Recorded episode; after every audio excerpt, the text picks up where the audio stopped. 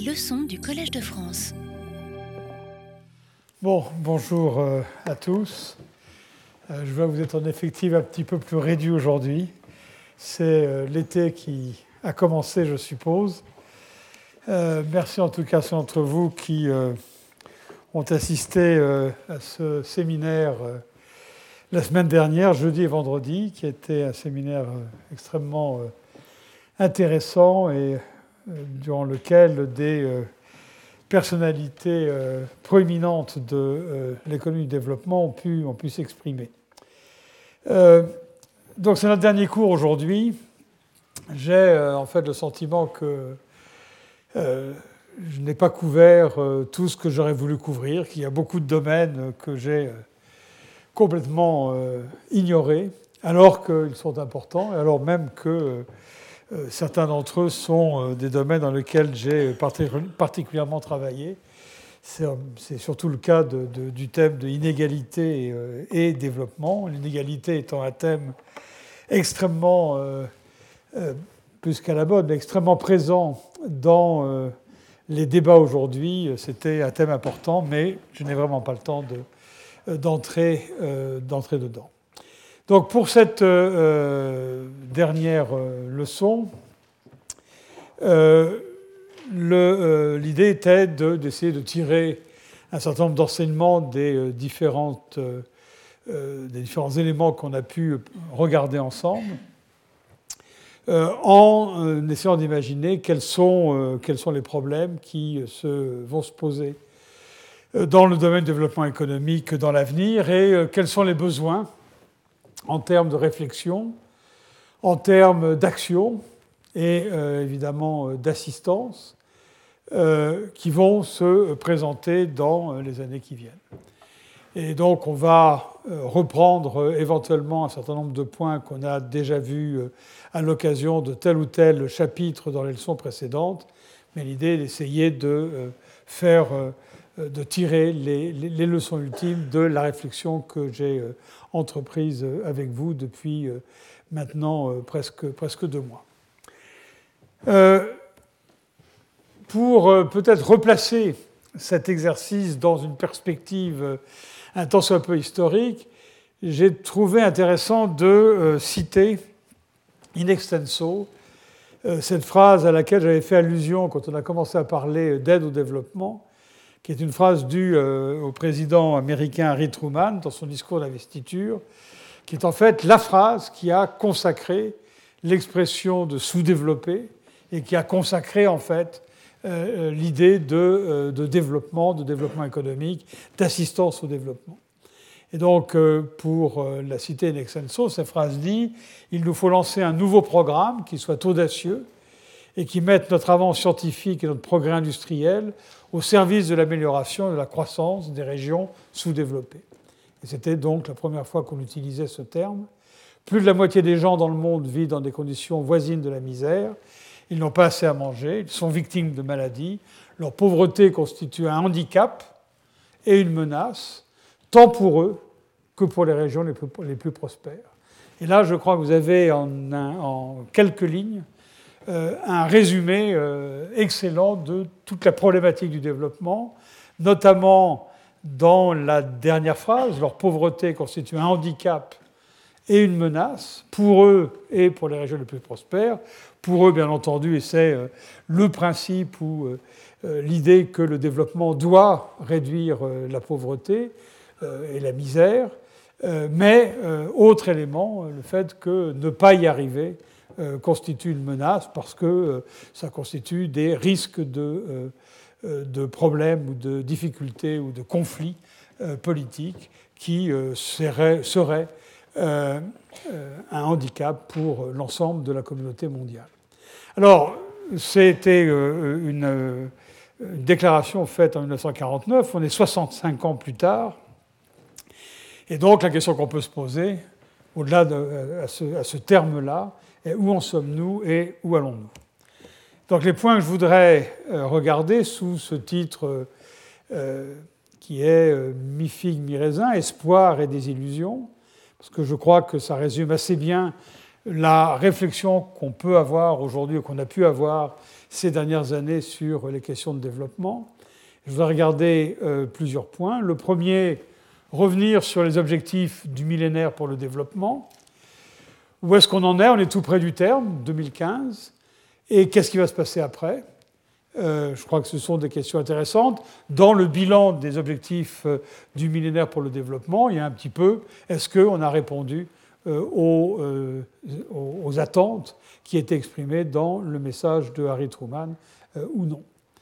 Deuxième point, la compréhension des mécanismes de développement. Où est-ce qu'on en est dans notre tentative de comprendre comment, par quels moyens une économie peut se développer et donc éliminer chez elle la pauvreté, à l'exemple de euh, pays tels que certains pays asiatiques, notamment, euh, on l'a vu, la Corée du Sud, euh, et avant le Japon et d'autres économies, Singapour, Hong Kong. Comment est-ce que ça fonctionne? Et de ce point de vue-là, les enseignements et aussi les désillusions d'une approche strictement macroéconomique, le déploiement actuel des approches microéconomiques et qu'est-ce qu'il faut en attendre? Euh, troisième point, revenir euh, pendant un tout petit moment sur les difficultés de l'aide. C'est quelque chose qu'on a vu euh, il y a maintenant une quinzaine de jours. Et puis, pour terminer, les perspectives de l'économie mondiale en un slide. Et puis, la question finale, l'équation de la croissance des pays pauvres, a-t-elle une solution euh, extérieure, c'est-à-dire est-ce que la solution doit être trouvée à l'intérieur de ces pays ou est-ce qu'elle doit être trouvée à l'extérieur de ces pays? Je crois que c'est la question centrale à laquelle euh, conduit euh, notre réflexion aujourd'hui. Donc commençons par les objectifs du millénaire pour le développement, proches de leur terme. Leur terme, c'est 2015. Ils ont été décidés en 2000 en utilisant l'année 1990 comme une année de référence. Euh, il ne faut pas se cacher qu'effectivement, ces objectifs du millénaire ont surtout été lancés pour relancer euh, l'aide au développement, mais il y avait évidemment quelque chose de plus, il y avait une ambition euh, de développement au niveau mondial, et c'est important de savoir où est-ce qu'on en est de ce point de vue-là. Je vous rappelle, on avait détaillé ça lors, je pense, la première ou la deuxième leçon. Les objectifs principaux du millénaire étaient les suivants réduction de la pauvreté monétaire, réduction, peut-être sous-partie de cette réduction de la pauvreté, réduction de la sous-nutrition, euh, scolarisation primaire universelle, égalité des sexes dans certains domaines, mortalité infantile, donc diminution de la mortalité infantile, lutte contre le sida et la malaria, environnement et surtout en fait accès euh, à l'eau et à l'assainissement et euh, coopération internationale. Alors, où est-ce qu'on en est? Eh bien, Les résultats peuvent être qualifiés de mitigés. D'une part, l'objectif est effectivement atteint en ce qui concerne la pauvreté au niveau mondial. L'objectif était de diminuer la pauvreté par deux entre 1990 et 2015. On a vu que d'ores et déjà en 2013, euh, cet objectif est atteint. Et donc, de ce point de vue-là, on ne peut effectivement que se féliciter euh, d'un tel euh, résultat et même presque considérer que peut-être que l'ambition de ce point de vue-là des objectifs du millénaire n'était pas suffisamment grande. Les progrès sont parfois spectaculaires dans les grands pays émergents, et évidemment on a en tête la Chine, mais aussi l'Indonésie et aussi l'Inde, quoique de façon un tout petit peu plus euh, modeste. Mais dans d'autres pays, les retards sont parfois absolument considérables. Je vais vous en donner des exemples dans un instant. Et euh, ces pays sont, dans leur grande majorité, des pays pauvres. Surtout, la concentration de la pauvreté euh, semble s'accentuer, géographique, semble s'accentuer dans le monde, alors qu'il y a 25 ou 30 ans, une grande partie euh, des pauvres dans le monde vivaient euh, en Extrême-Orient, notamment en Chine ou dans l'Asie du Sud-Est, eh bien aujourd'hui, euh, et de plus en plus, la la pauvreté se concentre dans les pays africains et d'autre part dans les pays d'Asie du Sud, du fait de la très grande population dans cette partie du monde et le fait qu'ils étaient en retard sur l'Extrême-Orient. Ils ont cru relativement vite sur les dernières années, mais pas suffisamment vite pour que la diminution de la population en état de pauvreté soit extraordinairement rapide. D'un autre côté, quand on projette ces chiffres dans le futur, le fait que la croissance démographique est aujourd'hui beaucoup plus forte en Afrique que dans les autres pays euh, tend à euh, montrer euh, ou à suggérer que dans le futur, cette concentration de la pauvreté vers les pays africains ne peut que s'accentuer. Comme élément d'évaluation des objectifs du millénaire pour le développement, voilà un tableau que j'ai repris d'un rapport euh, annuel par euh, le Fonds monétaire, la Banque mondiale et les Nations unies sur euh, la réalisation des objectifs du millénaire. Et ces différentes barres et les couleurs qui les comprennent, les barres correspondent, la, la, hauteur de chaque barre est la même, et elle correspond à tous les pays en développement. C'est 143 pays qui sont considérés ici. Et les différentes couleurs indique le degré de réalisation des objectifs du millénaire pour euh, un certain nombre des objectifs classés, comme vous pouvez le voir, de 1 jusqu'à 7. Et euh, en bleu, on a euh, les pays qui ont d'ores et déjà satisfait aux objectifs. Alors le d'ores et déjà, c'est en 2010-2011. Ce rapport a été publié en 2013. le rapport 2014 devrait être publié probablement en septembre.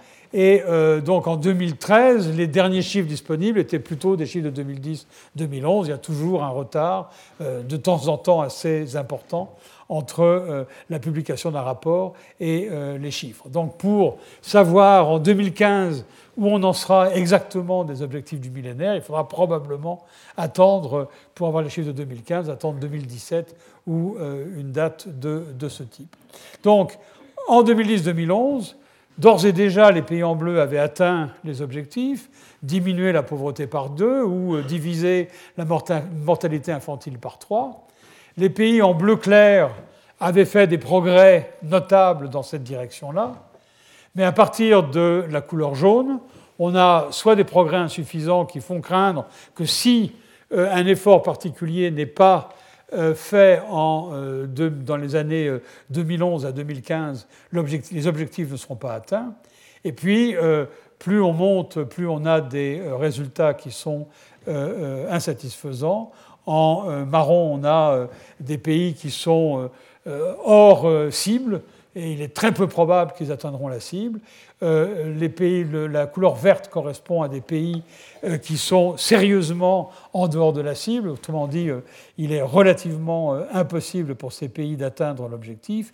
Et puis finalement, la partie jaune qui est tout en haut, ou la partie beige qui est tout en haut, correspond aux pays pour lesquels on n'a pas de données qui nous permettent de dresser un bilan. Est ce que vous constatez, alors on a donc 143 pays et les chiffres qui apparaissent sur les différents segments euh, de ces barres correspondent au nombre de pays qui sont dans chaque cas. Alors si par exemple je prends euh, la barre qui est en, euh, la barre qui est en haut, qui est, qui est la plus à gauche, celle-ci, vous vous rendez compte qu'on a 66 pays qui ont d'ores et déjà atteint l'objectif de réduction de la pauvreté monétaire, et on a 24 plus 4 plus 7 pays pour lesquels la réalisation de cet objectif est euh, douteuses. 24 d'entre eux, euh, euh, pour 24 d'entre eux, c'est particulièrement douteux. Et puis on a 30 pays pour lesquels on n'a pas de données qui nous permettent de mesurer à, en 2010, 2011 et même dans les années précédentes la pauvreté monétaire. Donc pour ces pays-là, on ne peut rien dire. Donc on a 143 pays. On a grosso modo 24 et 4, 8, 28, 35 pays qui sont dans une situation un petit peu délicate. Euh, sur 113 pays, disons que c'est grosso modo euh, entre 30% euh, et entre 25 et 30% de ces des pays qui, auront du mal à atteindre cet objectif. Donc c'est quelque chose qui n'est pas très mauvais. si effectivement c'est ce qui se réalise en 2015, on aura des raisons d'être relativement satisfait. En revanche, vous voyez qu'il y a d'autres euh, objectifs pour lesquels la situation est plutôt dramatique. Si je prends le deuxième objectif, qui est un sous-objectif du numéro 1, la prévalence de la sous-nutrition dans la population, vous avez 71 pays sur 143 pour lesquels euh, il est relativement impossible d'aboutir à l'objectif. Donc c'est pratiquement 50% pour lesquels on peut déclarer forfait. cet objectif ne sera jamais atteint. Et si on rajoute en plus les deux, les 18 qui sont ici, la proportion est très importante. On a parmi les pays un peu catastrophiques, enfin les objectifs un peu catastrophiques, on a cet objectif numéro 4 qui est la mortalité infantile. Et pour la mortalité infantile, on a à peu près la même chose. Vous voyez que vous avez 70 pays qui n'y arriveront certainement pas, et 34 pays pour lesquels euh, c'est euh, pas loin euh, d'être sans espoir. Donc ça fait une centaine de pays sur 140 pays qui ne seront pas arrivés à diminuer la mortalité infantile de deux tiers, ce qui était par rapport à 1990, ce qui était envisagé dans les objectifs. Et puis il y en a d'autres. Vous avez ici la mortalité maternelle, cette fois-ci. Euh, ici, on a euh, euh, l'accès à, l'assainissement, qui est aussi très très mauvais. Donc, il y a, dans beaucoup de cas, on est certainement très très loin du compte. Il y en a d'autres qui sont plus satisfaisants. ici, vous avez l'égalité garçon-fille à l'école. C'est le ratio entre filles et garçons euh, euh, scolarisés. Euh, et là, on se rend compte qu'effectivement, il y a un progrès considérable. Dans beaucoup de pays, le ratio filles-garçons était au désavantage des filles. C'est beaucoup moins le cas aujourd'hui, donc le progrès a été important. Un autre domaine dans lequel finalement les choses n'ont pas l'air aussi mauvaises, c'est la scolarisation, plus exactement le fait que les enfants aient pu arriver à la fin de euh, l'enseignement primaire, on voit là aussi que euh, finalement le taux d'échec sera relativement limité euh, et probablement inférieur à 50%. Donc au total, le, résultat est que il y a des domaines, notamment la pauvreté monétaire, et notamment parce que la conjoncture économique dans un grand nombre de pays dans les années 2000 ont été, a été particulièrement favorable. À cause de ça, on aura euh, des résultats qui seront euh, pas trop trop loin des objectifs. Dans d'autres domaines, le résultat euh, est extrêmement insatisfaisant. Donc on ne, peut, on ne pourra certainement pas crier victoire en 2015. Alors l'interprétation qu'il faudra donner à ça, elle est, elle est double. Elle est soit les objectifs étaient trop ambitieux et donc il faut éventuellement les garder pour le futur, euh, en disant bon, ben, c'était trop ambitieux, on a vu euh, trop grand, et euh, remettons l'objectif de 2015 à une date ultérieure. Soit éventuellement, il faudra acter le fait que les stratégies de développement utilisées par les pays et utilisées par les organismes internationaux qui ont pris, qui, avaient la responsabilité de gérer et d'essayer euh, de euh, maximiser la probabilité d'aboutir à ces objectifs, que ces stratégies n'ont pas été euh, satisfaisantes. Donc ça, ça donne une bonne idée de là où on en est et en fait des progrès de développement qui ont eu lieu depuis le tournant du siècle et là où on en est aussi dans l'absolu en termes de niveau dans des domaines comme la pauvreté, comme la scolarisation, etc. Mais ça, c'est des choses qu'on a déjà vues dans des leçons précédentes. Donc, peu de réflexion à l'heure actuelle sur les raisons de l'échec relatif ou du succès relatif. Là, on est un peu devant la, bouteille à moitié vide ou le verre à moitié vide ou le verre à moitié plein. Euh, et dès aujourd'hui, on a une effervescence autour de euh, ben, qu'est-ce qui va se passer euh, au-delà de 2015. donc en 2015, il faudra bien que une déclaration soit faite par les Nations Unies, très probablement, par le secrétaire général des Nations Unies, tirant le bilan de euh, ces objectifs du millénaire pour le développement. Et puis, il est difficilement envisageable qu'on s'arrête là en disant bon, ben, finalement, c'est un échec relatif, on oublie tout, et puis que chacun continue dans son coin, et on oublie ces objectifs mondiaux ambitieux de euh, réduction de la pauvreté, de réduction des différentes euh, dimensions de la pauvreté, comme on l'avait discuté lors de notre euh, première leçon. Alors qu'est-ce qui se passe de ce point de vue-là? Il y a à l'heure actuelle, notamment après la conférence de Rio, qui s'appelait la, conférence de Rio plus 20, sur le futur écologique de, la planète, il y a une très grande pression pour intégrer à de nouveaux objectifs l'objectif du développement durable, l'objectif de la durabilité et donc de, de l'environnement. Et cette inflexion est quelque chose de très très fort qui en plus voudrait mettre presque sur le même plan les économies développées et les économies en développement en disant que les économies développées ont elles aussi à faire un effort considérable pour que leur propre développement soit un développement durable en termes de euh, l'environnement euh, écologique. Il y a eu une mission, euh, un panel de haut niveau convoqué par le secrétaire général des Nations Unies pour faire des propositions sur ce que l'on appelle aujourd'hui l'agenda post-2015 dont l'horizon serait 2030. Euh, Et euh, les résultats de la réflexion de ce panel de haut niveau n'est pas euh, extraordinairement original, puisqu'en fait, ce panel reprend pratiquement les objectifs du millénaire, en les modifiant dans certains cas, en les radicalisant dans d'autres, et il y a un tout petit peu de nouveautés. Donc les principaux euh, objectifs qui sont recommandés par euh, ce euh, panel de haut niveau sont pauvreté zéro cette fois-ci, donc en gardant toujours cette limite, ce seuil de pauvreté qu'on a vu à plusieurs reprises de 1,25 dollars par jour et par personne en parité de pouvoir d'achat de 2005 de dire, bon, maintenant, à l'horizon de 2030, il ne faut plus que ce soit euh, la moitié de ce qu'on avait euh, en 1990 ou en 2015, il faut qu'en 2030, ce, chiffre soit zéro. Euh, zéro, c'est toujours quelque chose de difficile à atteindre. donc il est évident que même avec la meilleure volonté du monde, il restera des gens qui seront en dessous de ce seuil de pauvreté. Et ce qu'il faut voir aussi, c'est que plus on se rapproche de zéro, et plus c'est difficile plus les gens qu'on n'a pas pu avoir, euh, euh, qu'on n'a pas pu euh, aider ou qu'on n'a pas pu propulser au-dessus du seuil de pauvreté, plus ce nombre de personnes est limité, et plus ces gens sont difficiles à atteindre.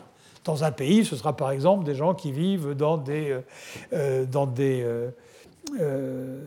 dans des régions qui sont reculées, déshéritées, donc à l'écart des du circuit euh, économique et même des circuits euh, euh, de, transport. Et dans ces conditions-là, c'est vrai qu'on aura beaucoup de mal à aboutir à zéro. Mais transformons le zéro pour en 1, 2 ou 3 et ce sera déjà un résultat intéressant et important. Et il n'est pas du tout évident qu'on arrive et que ce résultat soit, soit assuré aujourd'hui. Donc cet objectif-là est radicalisé et il est plutôt ambitieux. Égalité des genres, ça dépasse maintenant euh, simplement l'enseignement primaire, ça va à l'enseignement secondaire, égalité filles-garçons. Ça va aussi de façon plus euh, marquée vers euh, l'égalité homme-femme dans les représentations politiques, dans les, chez les preneurs de décisions, privés ou publics. Et donc il y a en particulier des critères, combien de parlementaires dans les pays dans lesquels il y a un Parlement euh, sont euh, des femmes par rapport aux hommes, et ça devient, un critère qui est relativement important, qui est tout à fait intéressant euh, à, suivre. Éducation de qualité, c'est ce qui est rajouté dans les objectifs, dans l'agenda post-2015, c'est-à-dire qu'on veut prendre en compte le fait que ce n'est pas la scolarisation en tant que telle qui résout le problème de l'éducation, il faut aussi regarder quels sont les résultats de, euh, de l'éducation et est-ce que les enfants qui sortent du primaire euh, ont euh, la maîtrise complète de la lecture, du calcul, de l'écriture et du calcul. ce qui, on le sait, je l'avais déjà expliqué ici, n'est pas quelque chose d'assuré. Évidemment, les objectifs de santé, évidemment, des objectifs de sécurité alimentaire, d'accès universel à l'eau, à l'assainissement, et les deux points euh, originaux euh, sont, d'une part, la garantie d'une énergie durable, et euh, c'est formulé de telle sorte que ça s'applique véritablement à tous les pays, c'est-à-dire qu'il faut produire, non seulement ça signifie cet objectif, qu'il faut que la garantie doit être une garantie d'accès à l'énergie pour tous, Et on sait que dans la plupart des pays en développement, il y a une pauvre, il y a une grande partie de la population qui n'a pas accès à l'électricité, par exemple. Donc là, il y a un énorme effort à réaliser. Mais non seulement c'est une garantie d'accès à l'énergie, mais à une énergie qui soit durable, c'est-à-dire qui préserve l'environnement de la planète. Donc, évidemment, le développement des énergies renouvelables euh, et euh, le développement des énergies n'utilisant pas ou n'émettant pas de gaz carbonique dans euh, l'atmosphère. Donc là, il y a véritablement un enjeu supplémentaire. Le danger de ça est que cet, objectif occupe une place importante dans la négociation et que d'autres objectifs passent au deuxième plan quand on négociera l'agenda final. C'est une négociation qui aura lieu à la fin de l'année, en septembre, euh, euh, aux Nations Unies. puis finalement, un nouvel objectif qui est l'emploi et la, une croissance équitable. Alors on ne voit pas très très bien ce à quoi ça correspond. C'est plus une question de moyens pour arriver, par exemple, à la pauvreté zéro, plutôt qu'un objectif en tant que tel. Mais euh, beaucoup de, de, cercles ont été, se sont fait les avocats de, de la lutte contre les inégalités, c'est ça le terme de équitable, et euh, c'est aussi la raison pour laquelle, en euh, rédigeant ça, je me suis dit finalement j'aurais dû faire euh, quelque chose de plus sur ces questions d'équité et d'inégalité. À l'heure actuelle, et bizarrement, alors que l'objectif, l'agenda n'est pas défini il y a une réflexion qui est déjà en cours sur les questions de financement, et il faut bien voir que d'une façon ou d'une autre, la négociation qui aura lieu à la fin de l'année aux Nations Unies sera une négociation sur le financement. Les pays en développement demandant au titre de cet agenda euh, des transferts sous forme d'aide au développement ou d'autres types euh, d'autres canaux euh, aux pays développés. Et puis, ce qu'on observe aussi dans cette euh, réflexion qui a commencé sur le financement, euh, c'est le fait que du point de vue des bailleurs de fonds, il y a pas mal de timidité s'agissant de l'aide, et on voit se développer à l'heure actuelle une attitude euh, qui est un peu inquiétante, qui consiste à dire mais l'aide n'est pas la seule façon dont on peut assister ou euh, améliorer euh, le développement des euh, pays pauvres. Il y a d'autres mécanismes, le commerce, les migrations, et il faudrait, quand on examine le financement que l'on peut apporter pour la réalisation de l'agenda post-2015, il faudra considérer ces autres canaux. Or, ces canaux ne sont, on l'a vu aussi, ne sont pas des canaux d'aide, il y a toujours une contrepartie et euh, il est donc difficile de considérer que, ça relève euh, de, de, l'assistance. Il y a aussi le fait que euh, dans cette réflexion sur par quoi remplacer les objectifs du millénaire, il y a relativement peu de réflexion sur les stratégies de développement. Énoncer des objectifs, bon, c'est toujours facile. on peut toujours dire, voilà, ce qui, serait, ce qui serait intéressant de faire, c'est d'aboutir à telle et telle situation. Mais il y a euh, une grande différence entre poser des objectifs et puis euh, établir des stratégies au niveau national ou au niveau mondial pour aboutir à ces objectifs. C'était déjà un euh, problème des objectifs du millénaire et il est frappant de voir que dans cette réflexion qui a commencé et qui va à grande allure sur l'agenda post-2015, on a cette même absence de réflexion sur les aspects stratégiques.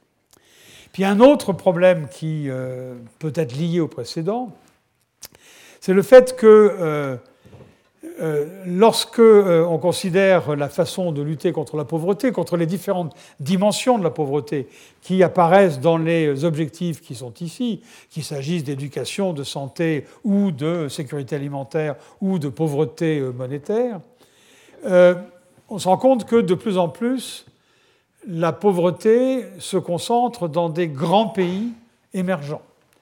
Alors, elle a tendance à disparaître aujourd'hui en Chine, mais elle est encore extrêmement importante en Inde, elle est encore importante euh, en Indonésie ou euh, dans des pays de ce type-là. Or, euh, ces pays, d'une part, ne sont plus des pays pauvres, qui sont susceptibles de recevoir de l'aide de la part des pays développés, ce sont des pays qui, normalement, ont un niveau de revenu moyen qui devrait leur permettre, à travers des politiques de redistribution adéquates, de diminuer considérablement la pauvreté de par eux-mêmes. que ce soit la pauvreté monétaire, que ce soit les problèmes d'éducation ou de santé. Et donc, il y a une question de responsabilité qui se pose. S'il est exact que euh, la pauvreté est de plus en plus concentrée dans ces grands pays, et le fait qu'il y ait euh, un développement important euh, fait, fait qu'il y a pas mal de pays pauvres qui vont devenir des pays à revenus intermédiaires dont on considérera qu'ils ont la capacité de résoudre les problèmes de pauvreté de par eux-mêmes, la zone d'influence ou euh, la surface euh, d'influence de la communauté mondiale euh, se rétrécit, puisque le nombre de pays pauvres va se rétrécir et donc la population de ces pays va se rétrécir. Donc il y a une question de... la pauvreté était, il y a 15 ans, un problème mondial. au fur et à mesure du développement des pays en développement, la pauvreté, évidemment, devient de plus en plus un problème national qui doit euh, normalement échapper à la responsabilité ou à la prise de responsabilité par euh, la communauté mondiale. Ça, c'est un problème aussi, ce sont des questions qui euh, vont affecter la réflexion et vont affecter la négociation qui va donc s'engager à partir de, septembre. Voilà ce que je voulais dire sur l'action et sur les objectifs à, retenir pour le futur. Maintenant, quelques mots sur les progrès et euh, les obstacles qu'on a rencontrés dans la compréhension des mécanismes de développement. J'ai essayé d'insister euh, pendant euh, toutes ces leçons sur la construction d'une certaine, de certaines théories, de certaines analyses des mécanismes de développement, et puis en faisant bien la distinction entre ce qui relevait d'une analyse macroéconomique, et en particulier l'analyse macroéconomique de la croissance, qui est un élément euh, ou une condition nécessaire euh, au développement, si elle n'est pas une condition euh, suffisante. Et puis, d'un autre côté, j'ai aussi insisté sur une réflexion qui était plus microéconomique. Donc, je voudrais revenir sur cette distinction. Du point de vue macroéconomique, on pourrait parler d'une certaine d'une relative désillusion. On a énormément réfléchi, on a fait énormément d'analyses théoriques et surtout empiriques sur les déterminants de, la croissance. Et sur quoi est-ce que euh, toutes ces analyses débouchent ben, Elles débouchent d'abord sur le fait qu'on ne peut pas, on n'a pas pu, et maintenant on est euh, absolument convaincu qu'on ne peut pas trouver un modèle universel de croissance. Par universel, je veux dire un modèle qui, convenablement adapté euh, au contexte d'un pays, c'est-à-dire prenant en compte les interactions qui peuvent exister entre des variables de politique économique et des caractéristiques d'un pays donné, euh, nous dirait voilà euh, la réponse si on veut qu'un pays croisse à tel taux, taux tous les ans. Ben voilà le genre de politique qu'il faut mettre en œuvre, politique qui dépend des caractéristiques de ces pays. Ce problème est trop complexe et donc euh, euh, n'a pas de euh, solution évidente. Au lieu de ça, et donc c'est effectivement une sorte de désillusion, puisque on n'a pas trouvé la, recette universelle, on n'a pas trouvé la panacée pour générer le, développement. au contraire, ce qu'on a trouvé, c'est que les pays étaient extraordinairement spécifiques et que la seule chose qu'on pouvait espérer faire, c'est pour un pays donné identifier quelles étaient les contraintes principales euh, au développement de ce pays-là et suggérer des politiques susceptibles de lever ces contraintes. Est-ce que dans un pays, la contrainte, c'est une contrainte de liquidité? Le pays ne peut pas euh, euh, s'endetter pour investir dans des secteurs particuliers Est-ce que le problème est un problème d'un stock de capital humain qui est euh, insuffisant Est-ce que le problème est un problème d'insuffisance de recettes d'exportation, etc., etc. on peut, pour un pays donné, identifier les contraintes qui éventuellement vont changer au cours du temps, ce qui rend le problème ou ce qui rend l'analyse délicate. ça, on est capable de le faire, mais de nouveau, il faut que ces analyses, soient parfaitement spécifiques euh, au pays. Donc il n'y a pas de modèle général qui soit applicable ou qui soit transférable de façon facile euh, d'un pays à un autre. Et puis surtout, je crois que c'est ça l'élément absolument essentiel euh, auquel on est confronté aujourd'hui. J'en ai parlé à plusieurs reprises et j'y reviens aujourd'hui parce que je crois que c'est vraiment là que les choses se passent. la conclusion à laquelle on est arrivé, c'est que les institutions c'est-à-dire essentiellement la gouvernance des pays, euh, jouait un rôle absolument prééminent. Euh, euh, et par gouvernance, ce qu'on entend, c'est simplement la façon, la qualité de l'élite dirigeante dans un pays. Est-ce que cette élite est une élite qu'on pourrait appeler, qualifiée de développementaliste, qui a en tête la réduction de la pauvreté et le développement de l'ensemble des secteurs sociaux du pays? Ou est-ce qu'on a affaire à une élite qui est essentiellement prédatrice et qui essaye de euh, s'accaparer euh, le maximum de euh, ressources sans se soucier du développement ou du bien-être du reste de la population. Et on voit que dans les faits et dans les analyses quantitatives qu'on a pu réaliser sur la qualité des institutions, on voit bien qu'elles jouent un rôle absolument primordial et on voit bien qu'il euh, euh, ben, est difficile de faire boire un âne qui n'a pas soif.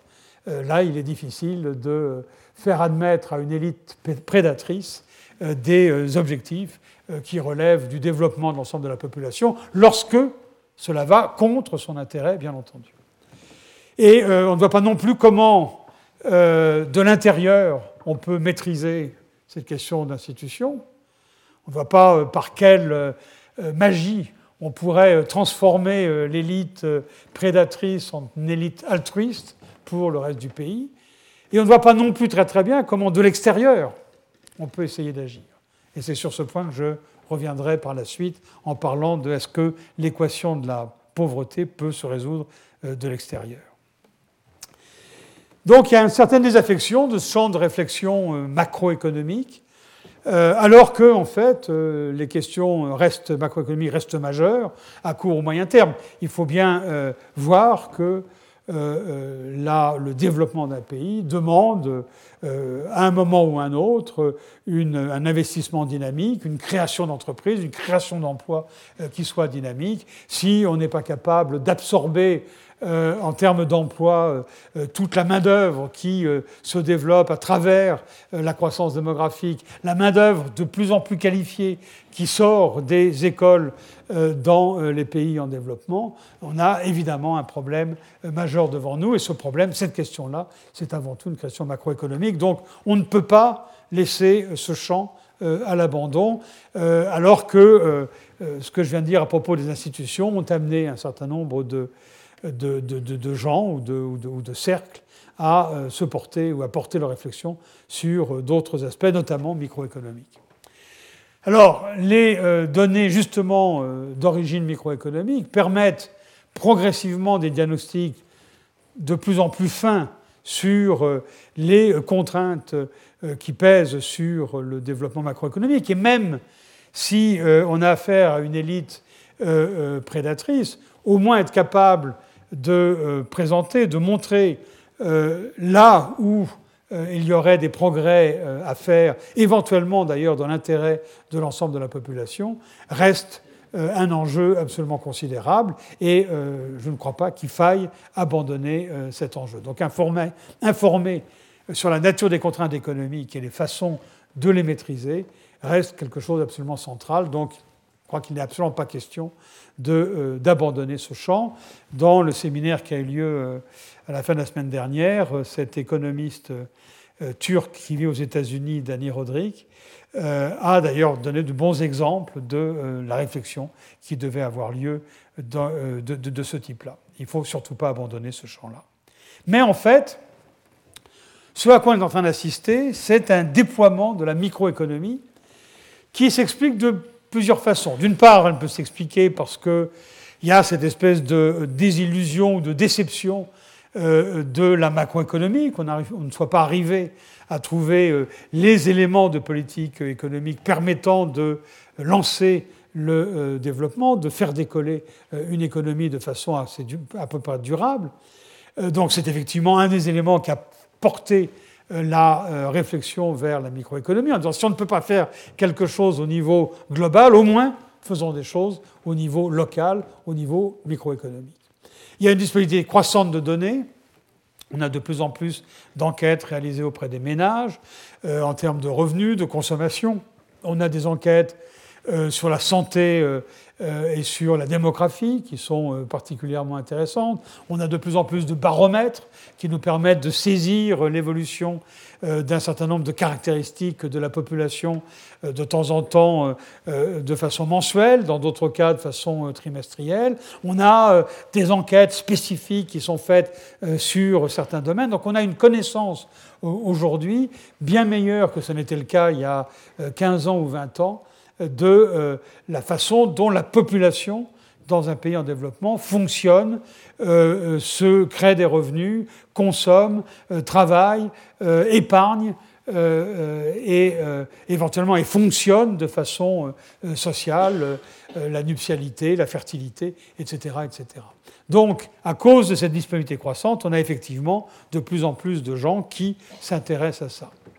On a aussi de plus en plus des, euh, euh, une stratégie d'évaluation d'impact, c'est-à-dire de euh, gens qui essayent d'analyser quel est l'impact d'interventions particulières en utilisant ce qu'on appelle l'évaluation sur échantillon aléatoire, c'est-à-dire en ayant des groupes sur lesquels d'individus sur lesquels la, politique, euh, laquelle, auxquels la, politique est appliquée, et puis des groupes témoins qui permettent de faire une comparaison lorsque les deux échantillons sont parfaitement aléatoires, comparer euh, les résultats ou comparer des moyennes de euh, caractéristiques des deux groupes permet de mettre en évidence l'impact de l'intervention.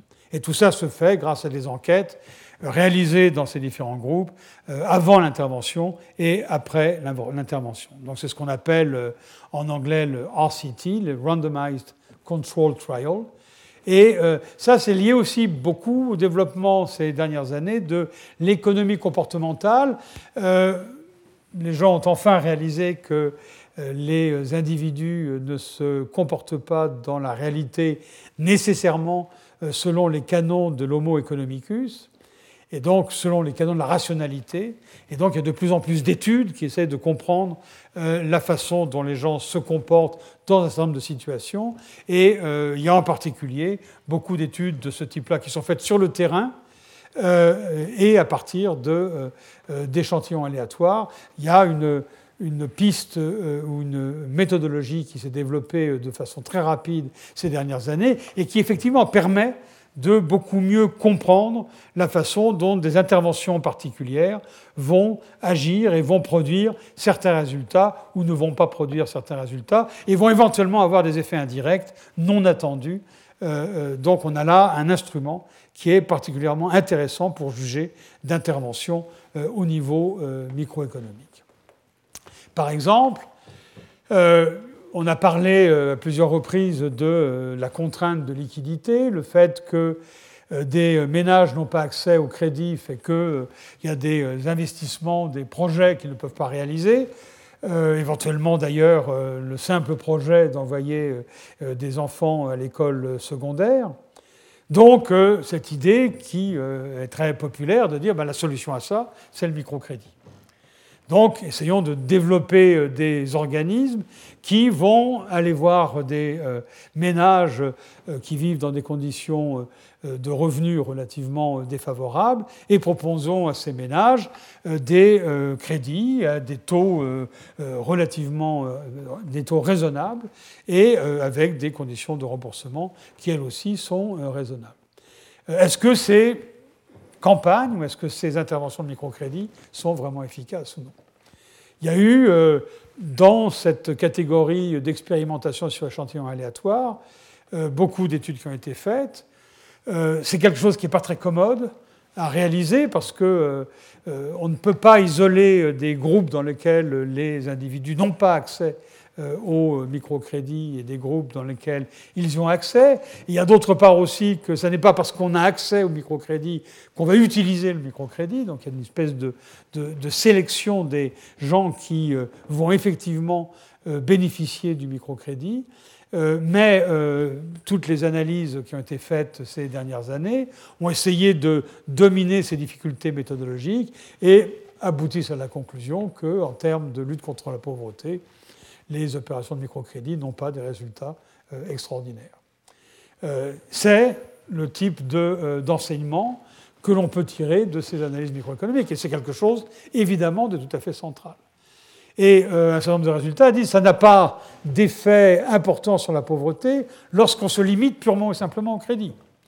Mais si en même temps que le crédit, on offre de la formation professionnelle, si on apprend à des, euh, des ménages euh, non seulement à bénéficier de crédit, mais à faire fonctionner euh, des petits commerces, là les choses sont éventuellement différentes. donc, toute cette analyse très riche et extraordinairement détaillée consiste à examiner une grande diversité d'interventions et d'essayer d'en tirer de, de, de, voir parmi toutes ces interventions celles qui sont effectivement euh, le plus efficace, effective dans la réduction de la pauvreté.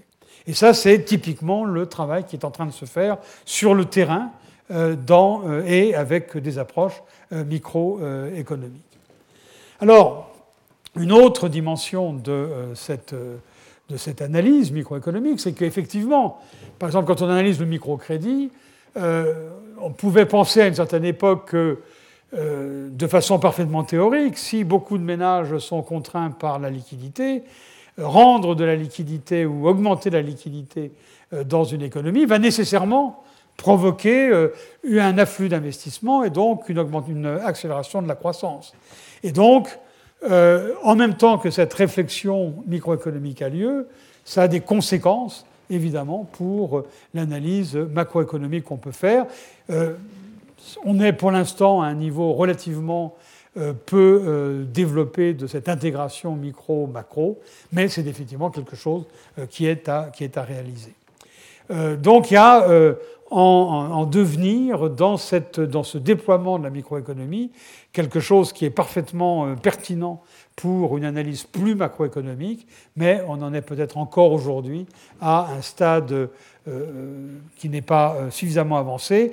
Et par ailleurs, quand on regarde le, test de certaines interventions microéconomiques, il faut bien voir que euh, le développement à long terme ne peut pas reposer sur uniquement d'interventions micro. Si on veut créer des emplois pour être capable de, de donner un job aux, euh, centaines de millions euh, d'Africains qui vont euh, arriver sur le marché du travail dans les 20 ans ou 30 ans qui viennent, on ne peut pas se reposer uniquement sur des opérations qui vont améliorer la toute petite entreprise.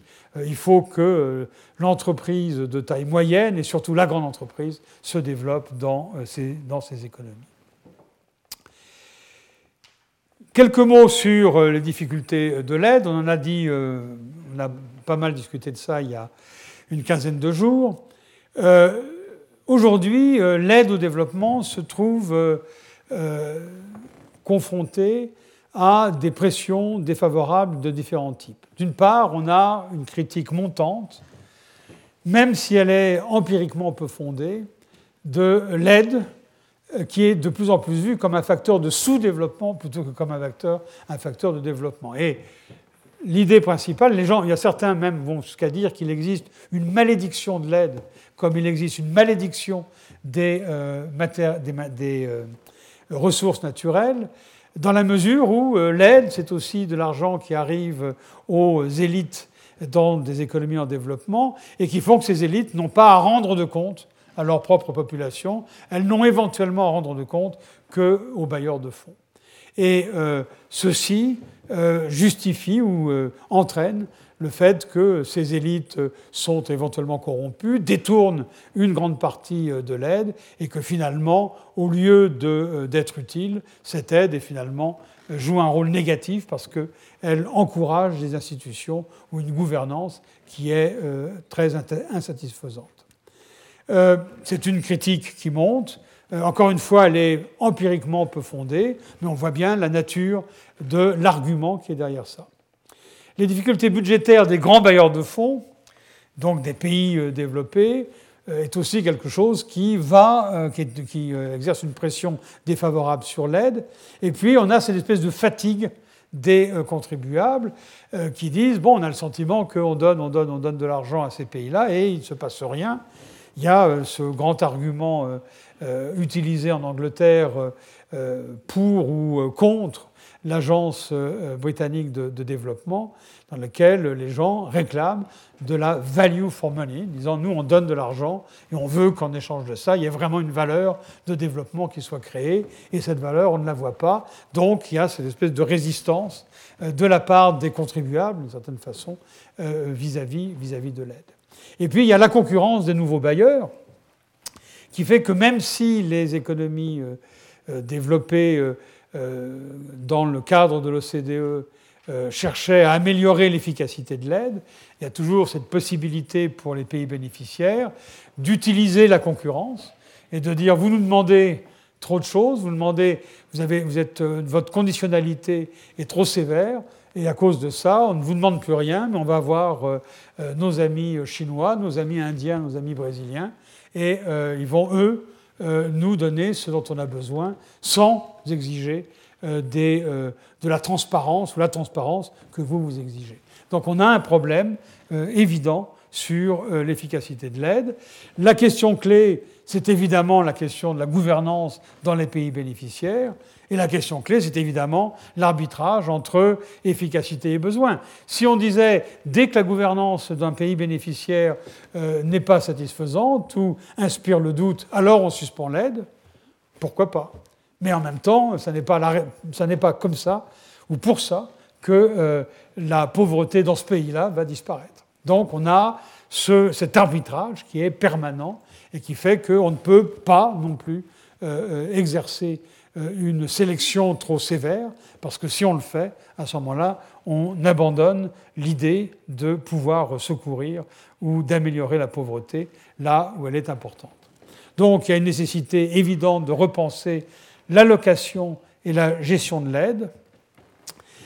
Pour ceci, il faut avancer dans la compréhension des, institutions, voir comment est-ce que euh, des euh, élites peuvent euh, se transformer, comment est-ce qu'on peut éventuellement, ou de façon indirecte, comment est-ce que des élites peuvent entrer en concurrence les unes vis-à-vis -vis des autres et éventuellement favoriser euh, l'apparition d'élites qui soient véritablement développementalistes? Euh, c'est la question euh, intellectuelle à laquelle il faut essayer de répondre si on veut, à un moment ou à un autre, être capable d'améliorer l'efficacité de l'aide. Il faut aussi ne pas oublier qu'il y a d'autres canaux que l'aide en tant que telle pour euh, améliorer ou pour faciliter le développement des pays. On en a parlé à plusieurs reprises, les préférences commerciales, euh, l'acceptation de migrants, euh, éventuellement le, faciliter les mouvements de capitaux de long terme sont des politiques qui sont peut-être beaucoup plus efficaces pour le développement de ces pays que l'aide et qui sont peut-être moins facilement détournables que peut l'être l'aide. Pour euh, finir, et avant d'en arriver à mon dernier, euh, ma dernière diapositive, quelques mots sur les perspectives économiques internationales aujourd'hui. Il est clair que euh, nous sommes devant un ralentissement durable de l'économie mondiale. L'économie mondiale a eu une, connu une période, presque un âge d'or dans les années 2000, où la croissance a été pendant presque une dizaine d'années de l'ordre de 5%, même plus dans le, dans, le monde, c'est euh, quelque chose d'absolument considérable. On est aujourd'hui plutôt aux alentours de 3%, et euh, il est probable qu'on restera à cet étiage dans les décennies qui viennent. Pourquoi? D'une part parce que les pays développés sont dans une période de ralentissement importante, pour plusieurs raisons. D'une part, il y a la question de la restructuration de ces économies.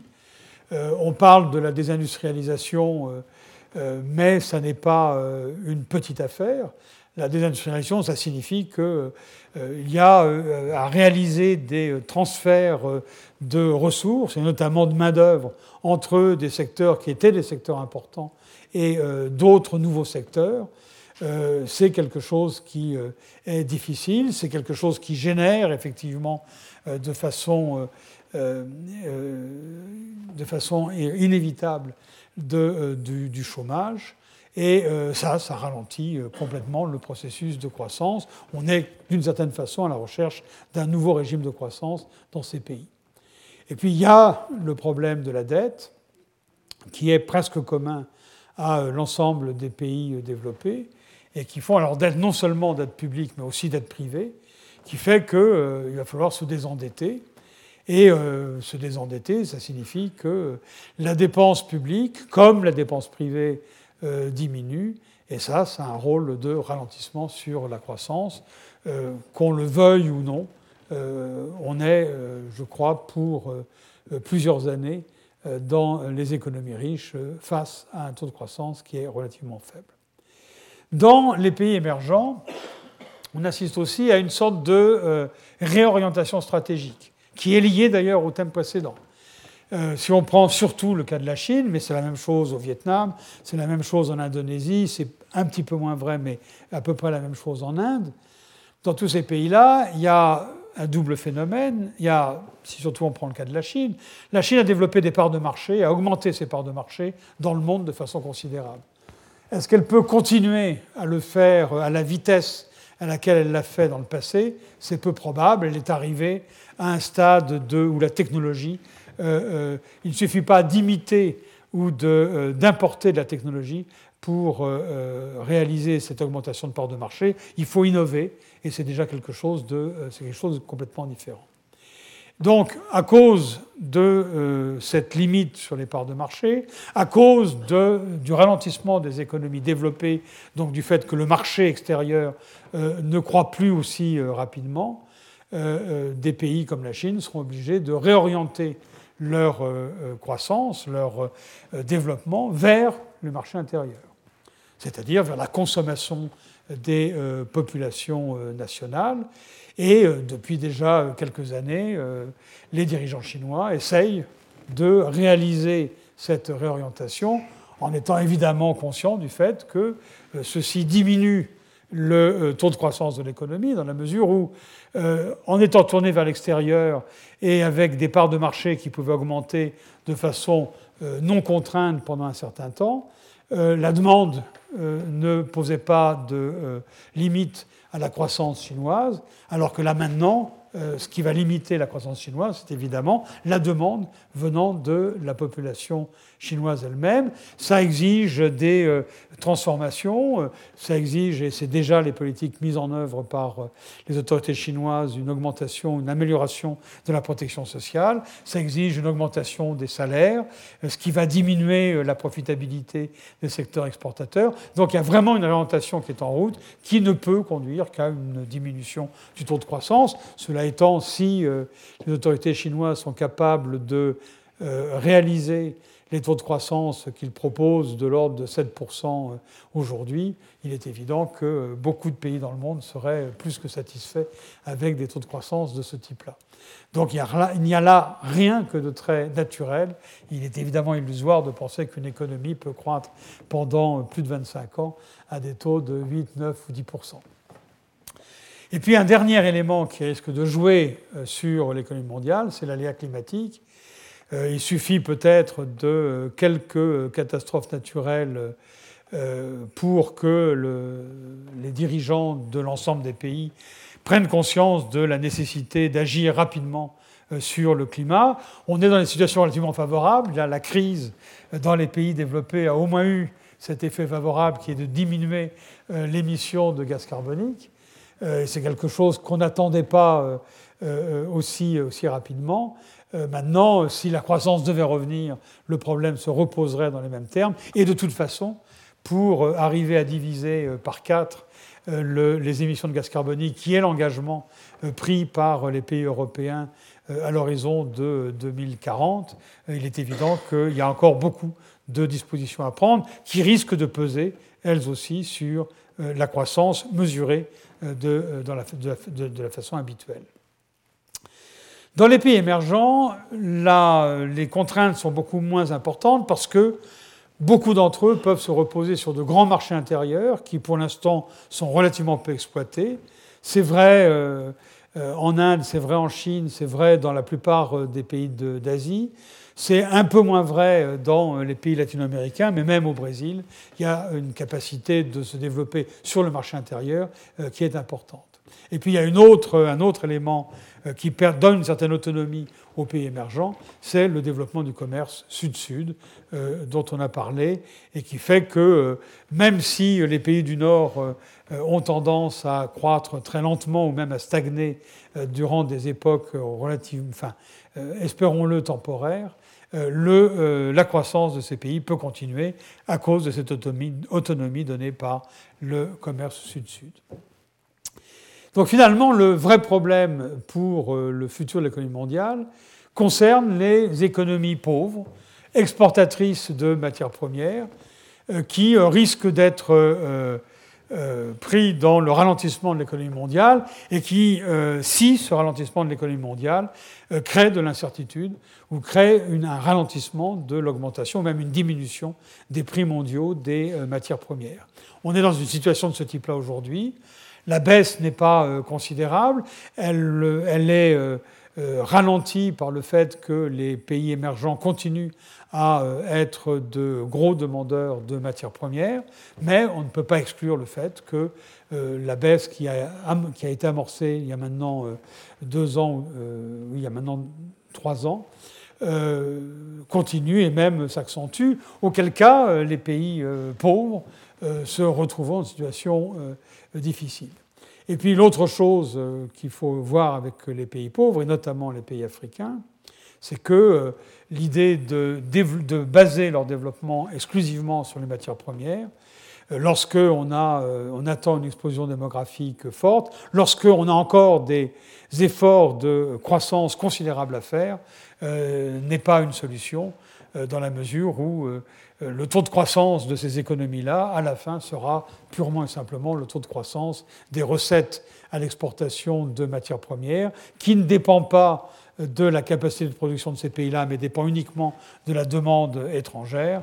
Et donc, il y a là véritablement euh, un risque si euh, ces économies ne sont pas capables de diversifier leur activité et si, économies, si on n'aide pas ces économies à diversifier leur activité. Donc, dans les perspectives économiques internationales, le côté véritablement négatif, euh, c'est peut-être une croissance faible dans les économies riches, mais elles sont riches, elles peuvent éventuellement se permettre de croître beaucoup plus lentement que le reste du monde, et peut-être plus lentement que dans le passé. Mais euh, là où il y a euh, une inquiétude à avoir, c'est pour la, résorption de la pauvreté dans le monde, c'est du côté des économies pauvres, et notamment des économies africaines. Donc je termine avec euh, les considérations suivantes. L'équation de la croissance des pays pauvres est-elle une solution qu'on doit trouver à l'extérieur de ces économies ou est-ce qu'il faut que la solution vienne de l'intérieur de ces économies Auquel cas, dans plusieurs pays, elle sera peut-être difficile à trouver. Donc la question de la pauvreté mondiale se pose aujourd'hui dans les termes suivants, que ce soit que la pauvreté soit considérée sous son angle purement monétaire ou sous ses multiples dimensions euh, qui incluent en particulier l'éducation, la santé et d'autres aspects. Euh, d'un côté, on a euh, la question de la capacité des économies émergentes à réduire leur pauvreté interne à travers des bonnes politiques. Là, il reste de la pauvreté en Chine, il reste, on l'a dit, beaucoup de pauvreté en Inde, euh, mais ces économies sont à un niveau de revenus intermédiaire qui doivent leur permettre de euh, résoudre de par elles-mêmes leurs problèmes de pauvreté. Si elles ne le font pas, C'est que les élites se refusent à redistribuer de façon satisfaisante, ou les élites se refusent à adopter des stratégies de développement qui vont effectivement favoriser la partie la plus pauvre de la population. Mais dans ces économies-là, on peut se dire que la communauté mondiale n'a euh, pas grand-chose euh, à faire, à dire, euh, dans la mesure où il y existe une souveraineté des pays et la souveraineté demande que ces pays décident eux-mêmes de la stratégie à adopter pour réduire la pauvreté. Alors évidemment, le reste du monde et la communauté du développement peut euh, à travers euh, des expériences, des expérimentations, peut, à travers la réflexion qu'elle a sur les mécanismes de réduction de la pauvreté, aider ces économies-là, mais euh, à la fin des fins, ce seront les équipes dirigeantes dans ces pays qui prendront la décision. Et l'autre aspect, c'est la croissance des pays pauvres, et notamment des pays africains. Et euh, pour la communauté mondiale, le vrai problème de la pauvreté dans les euh, décennies qui vont venir, euh, et certainement dans l'agenda post-2015, c'est cette croissance des pays pauvres qui, qui est importante. Alors, le potentiel de croissance, on vient de le dire, des pays émergents est peu douteux. Le potentiel de croissance des pays pauvres, notamment africains, est beaucoup plus discutable. Malgré la conjoncture actuelle, il y a une espèce d'emballement ces temps-ci sur euh, euh, les économies africaines. Tout le monde souhaite que la croissance qu'on a observée sur ces dernières années continue. Tout le monde souhaite que cette croissance débouche sur effectivement une réduction de la pauvreté, ce qui est déjà beaucoup moins évident d'après les chiffres dont on dispose, très partiels dont on dispose à l'heure actuelle. mais c'est là que le problème se pose. Alors, pour les économies euh, émergentes, euh, la réduction de la pauvreté passe par de la recherche, de l'expérimentation, euh, par ces économies elles-mêmes ou avec ces économies elles-mêmes pour identifier les bonnes politiques euh, là, on peut avoir des mécanismes comme les mécanismes de, comme la façon dont fonctionne l'OCDE avec les pays développés. C'est simplement un partage de connaissances euh, qui permet à euh, chaque pays d'être plus efficace dans la façon dont elle essaye de résoudre des problèmes spécifiques. Dans les économies pauvres, le problème est différent. Là, il faut essayer de trouver les leviers externes qui vont permettre la réduction de la pauvreté lorsque euh, la gouvernance dans ces pays n'est pas satisfaisante. Euh, lorsque euh, on est confronté au problème dont je parlais tout à l'heure, au fait qu'on a des pays dans lesquels les élites ne sont pas particulièrement développementalistes, et dans ces pays-là, on risque de voir se concentrer la pauvreté dans les années qui viennent, et on risque de voir des taux de croissance qui seront extrêmement faibles et qui ne permettront pas de résoudre euh, les euh, différentes dimensions de euh, la pauvreté. Alors, où est-ce qu'il faut chercher ces leviers? Ben, Dans la gestion de l'aide. Pour l'instant, on ne sait pas très très bien comment on peut faire. J'ai expliqué tout à l'heure quelles étaient les contraintes. On peut chercher des leviers dans les préférences commerciales à accorder à ces pays-là. On peut chercher des leviers dans le fait qu'on peut accepter de plus en plus de migrants de ces pays et les migrants contribuant au développement de l'économie nationale à travers les remises de salaire. On peut euh, faciliter euh, le développement de ces pays en facilitant les mouvements de capitaux de long terme, donc les investissements étrangers directs. Tout ça est sur la table et c'est sur ces domaines-là qu'un progrès est absolument nécessaire et qu'une réflexion est absolument nécessaire.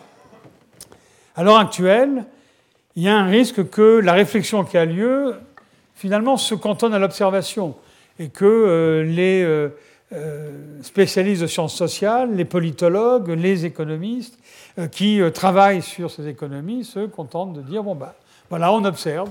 Dans tel pays, il y a telle évolution, il y a une élite qui a telle et telle caractéristique, ou une concurrence entre deux élites qui ont telle et telle caractéristique.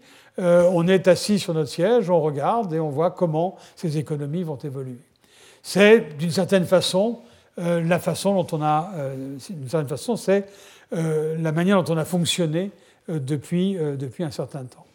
Mais c'est là que je crois qu'aujourd'hui, on est confronté à la façon dont, dont, le savoir, dont la connaissance, dont la compréhension des phénomènes peut déboucher sur de l'action, sur des politiques à mettre en œuvre.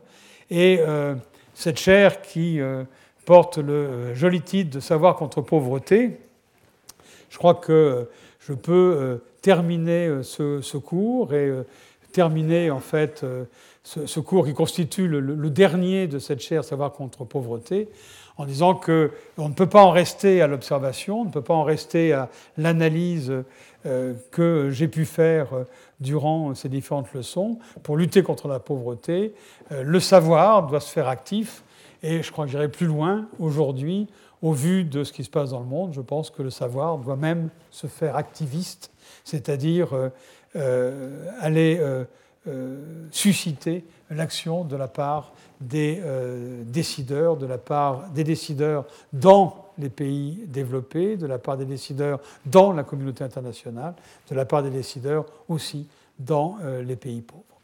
Donc voilà ce sur quoi je voulais conclure ce, ce cours. Il me reste simplement à euh, vous remercier de euh, votre euh, présence. Vous êtes encore relativement nombreux aujourd'hui. Il me reste aussi, à cette époque de l'année, à vous souhaiter un bon été. Merci bien. Retrouvez tous les contenus du Collège de France sur www.colège-2-france.fr.